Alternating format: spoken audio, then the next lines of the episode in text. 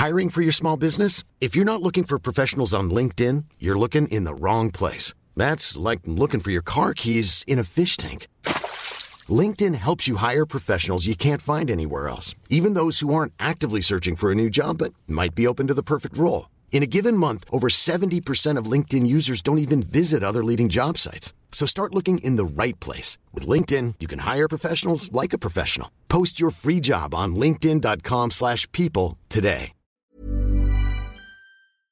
Les amis, bienvenue, j'espère que vous allez tous très bien, très très content de vous retrouver pour cette nouvelle vidéo et pour conclure notre semaine d'analyse de débrief de match de Ligue des Champions avec cette quatrième partie entre l'AC Milan et Naples, victoire 1-0 des hôtes grâce à un but d'Ismaël Benasser inscrit juste avant la mi-temps.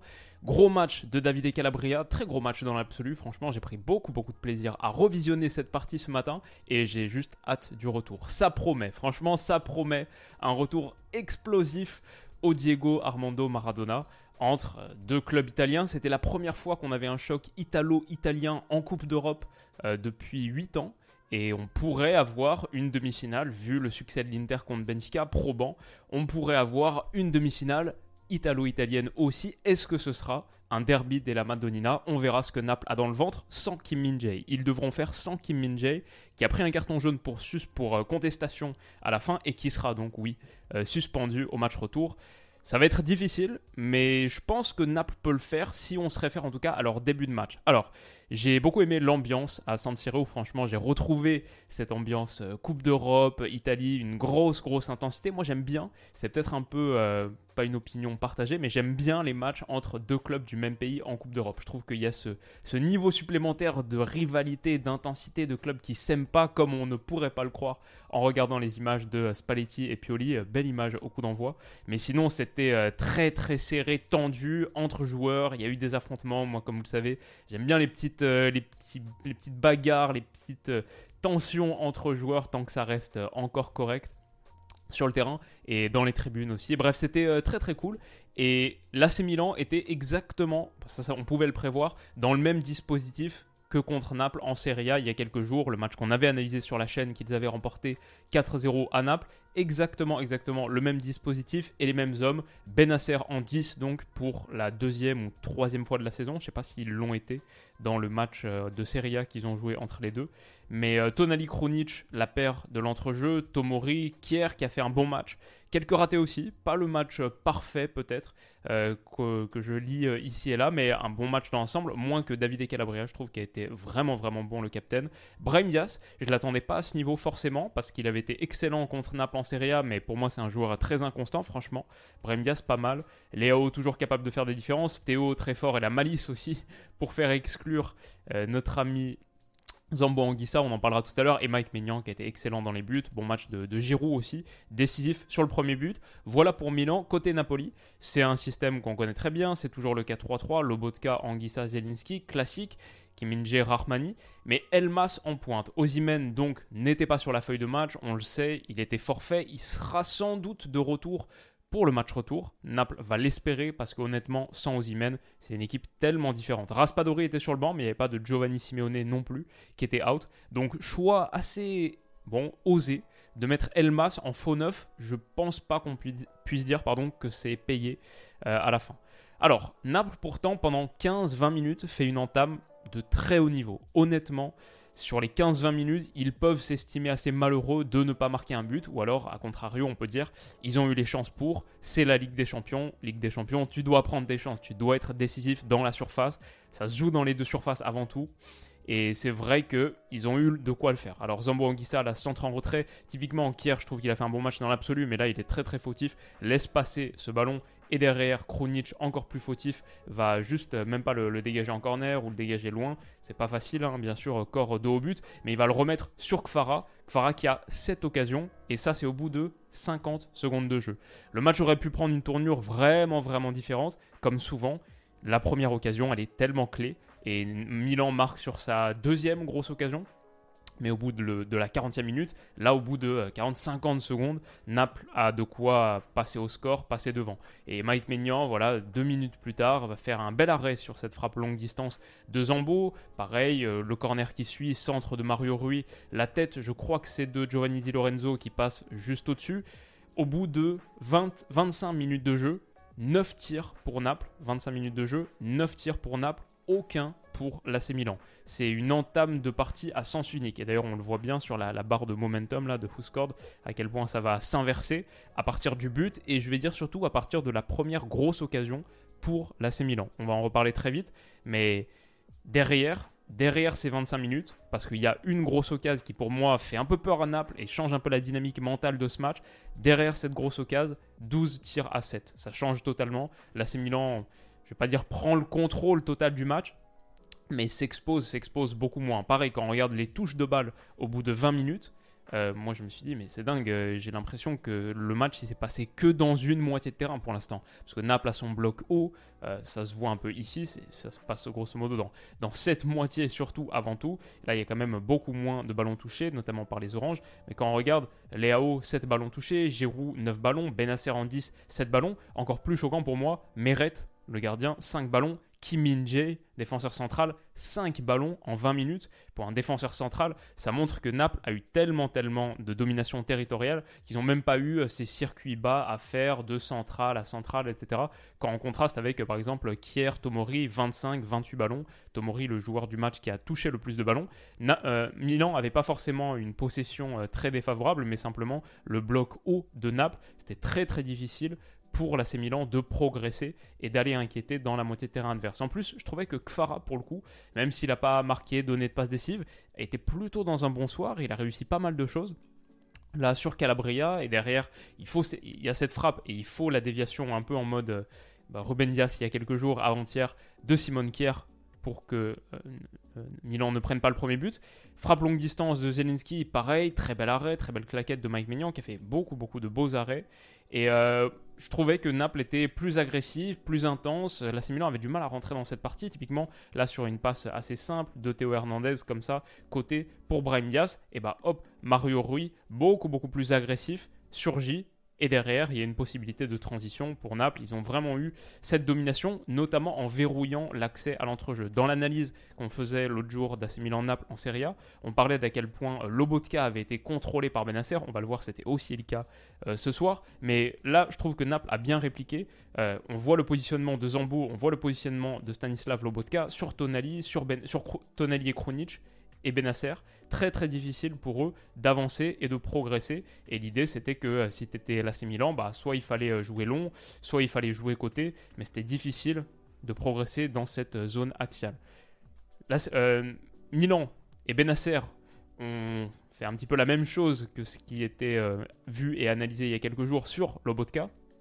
La pression individuelle, 4-2-3-1 ça permet d'être euh, en pression individuelle sur, en marquage individuel de ton 10 sur le 6 adverse, sur la pointe basse. En l'occurrence, Lobotka, il était tellement. Il y avait des moments euh, un peu caricaturaux. Moi, comme c'était forcément un truc que je surveillais avec beaucoup d'intérêt, j'en avais tellement parlé il y a quelques jours que euh, quand j'ai vu cette image, j'ai beaucoup ri. Effectivement, la pression, le marquage individuel extrêmement marqué de Benacer sur Lobotka. Mais pour le coup, Naples a mieux répliqué qu'il y a quelques jours. Mieux répliqué sur ce paramètre, cette donnée micro-tactique.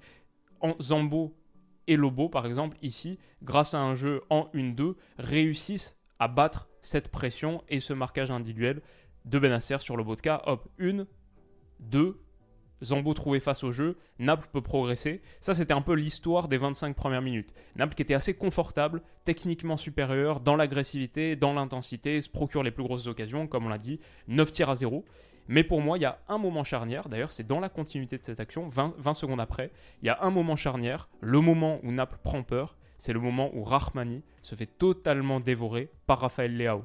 Sur un ballon un petit peu anodin, en plus le contrôle de Leao à la base il n'est pas très bon, mais derrière euh, c'est, il est tellement tellement bon dans ces grands espaces, il a ce, premier dribble qui passe, le coup de rein, et derrière en plus, Kim min un petit peu pris par le bon déplacement. Est-ce que c'est d'Olivier Giroud? Il me semble que c'est d'Olivier Giroud ici qui le fixe un petit peu. Donc, il est obligé de sortir avec plus de temps de retard sur Léao. Et Léao peut se présenter face à Meret, déclencher cette frappe qui passe à rien, ras du poteau. Pour moi, c'est le gros, gros coup de froid. C'est le premier tir du match de l'AC Milan, mais c'est la plus grosse occasion pourtant, Naples a eu de belles occasions, hein, celle de Kvara par exemple à la 50e seconde, mais ça c'est un 1 contre 1 euh, que tu as généré à partir de pas grand chose, ça passe à rien à côté. Honnêtement, à partir de ce moment, je ne sais pas ce qui se passe, mais on va le voir sur les 20 prochaines minutes, de la 25e jusqu'à la mi-temps à peu près, 5 tirs à 0 pour Milan, aucun tir pour Naples, euh, ils ont peur. Et ça se passe beaucoup beaucoup moins bien pour eux. Ça c'est le but du coup, c'est la prochaine grosse occasion du match, à peu près un quart d'heure plus tard.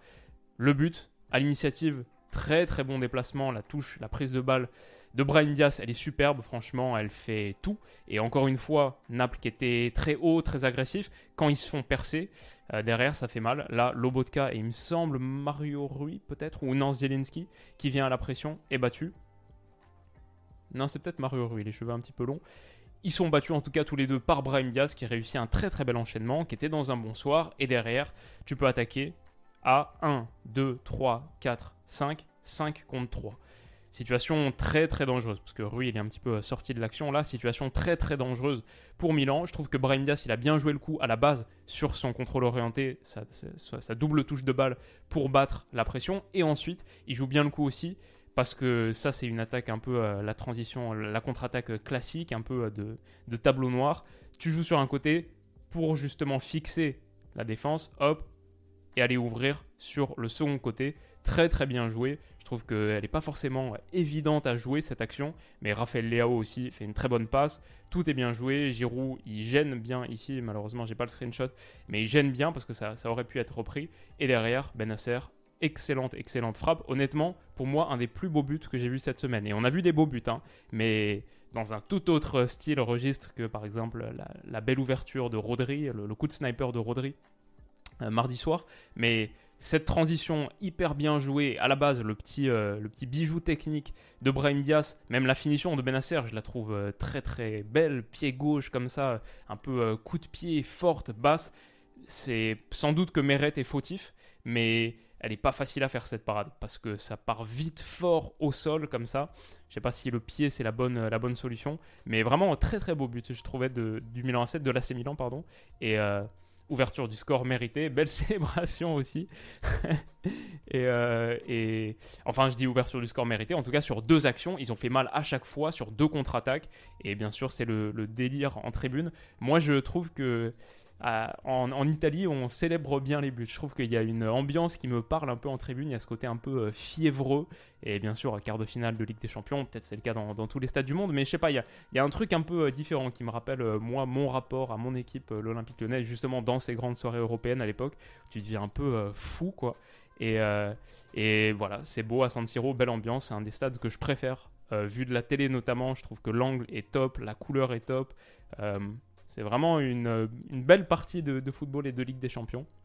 J'ai pris beaucoup de plaisir ce matin à regarder ce match. Et alors, il y a la troisième grosse occasion, et finalement, est-ce que Milan n'a pas les trois plus grosses occasions de, cette première mi-temps, en ayant énormément souffert sur le début, sur les 25 premières minutes, parce que cette tête qui fracasse la barre de Simone Kier, bah déjà, elle, elle est à rien de rentrer, parce qu'elle rebondit ensuite juste devant la ligne, mais aussi, Kier, malheureusement, on ne le voit pas hyper bien sur screenshot, mais il est tout seul là, et honnêtement, il peut peut-être même faire un petit peu mieux, parce qu'il est vraiment isolé, on sait qu'il a un super super jeu de tête, le jump est bon, et il a l'espace pour la mettre, mais voilà, encore une fois, euh, Naples, sur les moments clés, souffre et concède une très très grosse occasion. On arrive donc au vestiaire 1-0 avec ce but d'Ismaël Benasser. Pourtant, Naples derrière continue d'avoir des situations, des demi-occasions. Kvara, que je trouve pas dans un si mauvais soir, honnêtement, réussit des choses. Par exemple, ce petit centre enveloppé à destination d'Elmas, sa tête lobée, elle n'est pas loin de surprendre Mike Maignan, mais Maignan a fait un très bon match, vigilant.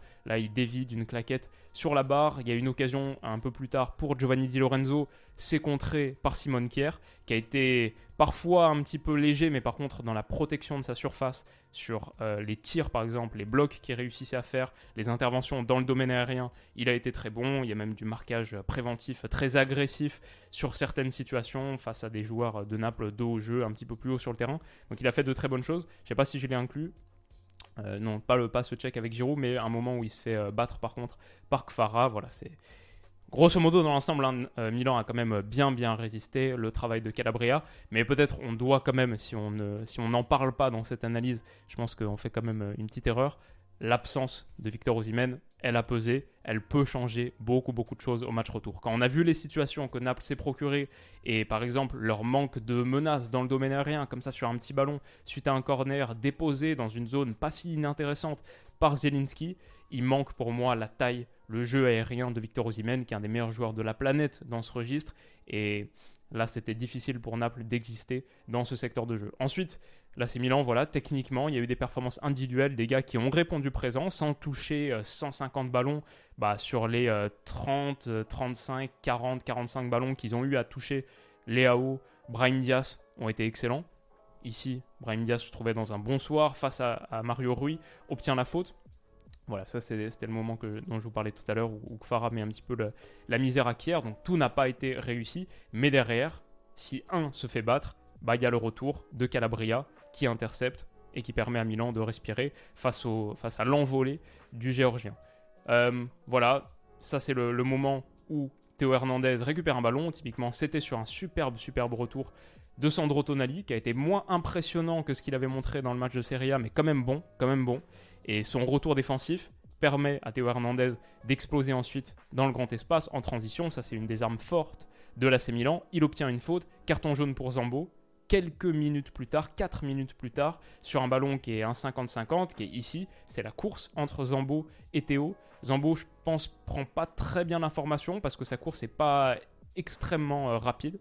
Euh, il peut partir un peu plus vite. Je crois qu'il ralentit euh, alors que Théo il va à fond et obtient la faute le carton jaune, exclusion de Zambo. Je vais dire Théo, il joue très bien le coup parce que il sait qu'il part dès qu'il repère que Zambo est dans le périmètre, dans le collimateur. Il y va pour obtenir le second jaune. La réalité, c'est que Zambo, il touche le ballon et il retire très très vite son pied. Pour moi, il touche. S'il touche Théo, c'est à peine. Alors que Théo, il se laisse tomber dès qu'il sent qu'il y a une possibilité de contact. Ça, c'est classique du joueur qui, simule. Et bien sûr, il est. C'est pas le contact avec Zambo qui le fait tomber. Ce qui le fait tomber, c'est qu'il lève les jambes comme ça. Et euh, si vous regardez l'action, il est déjà en train de tomber avant même de la toucher. Mais c'est très bien joué parce que. Euh, c'est malin. Et je pense que Naples a manqué de cette malice-là. C'est ce qui fait la différence sur ces gros matchs de Ligue des Champions, décisifs dans les deux surfaces, malice, les temps forts, gérer tes temps forts, exploiter tes temps forts, peut-être ne pas trop souffrir sur tes temps faibles aussi. Ça, là, c'est l'a bien fait. Et puis après, un match de foot, c'est des moments clés. Finalement, on peut faire euh, une analyse euh, macro-tactique de l'affrontement des blocs, etc. À la fin, euh, ce carton rouge-là, il compte pour énormément. Derrière, Naples a beaucoup, beaucoup de difficultés à se créer de grosses occasions sur la dernière demi-heure du match. Zambo va, marquer, manquer pardon, le match retour. Kim Min pour son geste de frustration, va le manquer aussi. Donc euh, l'AC Milan a supérieur là-dessus et supérieur aussi peut-être sur euh, sans Victor Osimhen. À part Kvara, il manquait des joueurs qui étaient capables euh, de faire ce que l'AC Milan faisait sur sa qualité individuelle. Par exemple, Raphaël Leao, bah là face à Giovanni Di Lorenzo, hop, il part d'ici. À la fin, il l'a totalement, totalement mangé. Et Leao, il était dans un bon soir. Sur ses accélérations, quand il est dans ce, dans ce soir-là, d'ailleurs, ça m'a fait rire parce que je, pensais un peu à mes amis, euh, mes amis lillois dans un match où l'absence de Victor Osimhen était tellement un facteur, où Raphaël Leao a été très bon et Mike Maignan peut-être l'homme du match. C'était une partie euh, marquée par le, marqué par le LOSC. En tout cas, euh, Kim Min-jae manquera donc le match retour parce que suite à cette intervention, il est sanctionné, il y a faute, et c'est son geste de frustration là, euh, il est dégoûté, qui lui vaut un carton jaune. Dommage d'avoir perdu son contrôle de cette manière. Euh, je dois dire que l'arbitrage n'était pas à, générer beaucoup de frustration des deux côtés. Je crois qu'il euh, était un petit peu allégé, un peu trop autoritaire, trop autoritaire, pardon, agressif à certains moments. Et bon, c'est une des données de ce match. Derrière, Naples a quand même une dernière occasion et très très belle parade de Mike Maignan. Ça aussi, ça compte énormément dans ce résultat. Mais voilà, à la fin, ça fait 1-0 pour l'AC Milan, 1-0 à domicile. Maintenant, il y a le retour à Naples. Absolument tout peut se passer. Et je dirais que ce match, il nous a juste euh, mis en appétit. Quoi. Maintenant, j'ai trop trop hâte de voir le match retour. Vu le scénario de Real-Chelsea 2-0, à quel point le Real était supérieur, je me demande même si c'est pas celui-là que je vais regarder en live et débriefer en live. Dites-moi ce que vous en pensez en commentaire. Peut-être genre, je ferai un petit sondage sur Twitter, ce que vous voulez, etc. Mais euh, je suis très très hypé par ce match retour. Quoi qu'il arrive, si l'Inter se qualifie effectivement contre Benfica, les deux scénarios seront dingues avoir Naples, ce Naples-là, en demi-finale de Ligue des Champions, et je pense du coup qu'il serait le favori, en plus en ayant renversé Milan, le favori pour accéder à la finale, et en finale tout peut se passer. Ou alors, Derby della Madonnina en demi-finale de Ligue des Champions, aller-retour à San Siro, Giuseppe Meazza, ce qui serait énorme, magnifique. Donc euh, ouais, quoi qu'il en soit, ça va être, euh, ça va être génial. Et ce match, il m'a, vraiment hypé pour la suite. Déjà hâte d'être la semaine prochaine. On a de la chance, ça arrive très très vite. Donc euh, voilà. Les amis, j'espère que cette rapide vidéo vous a plu que ce petit rythme euh, de vidéos par jour, euh, quadruple analyse de ces rencontres de Ligue des Champions, on n'a rien laissé passer. J'espère que ça vous a plu. Rendez-vous la semaine prochaine pour exactement la même chose. D'ici là, et même d'ici euh, quelques heures, parce qu'il y a d'autres vidéos qui arrivent avant la fin de semaine, vous inquiétez pas. D'ici là, prenez soin de vous, passez une excellente justement fin de semaine, et on se dit à bientôt. Bisous.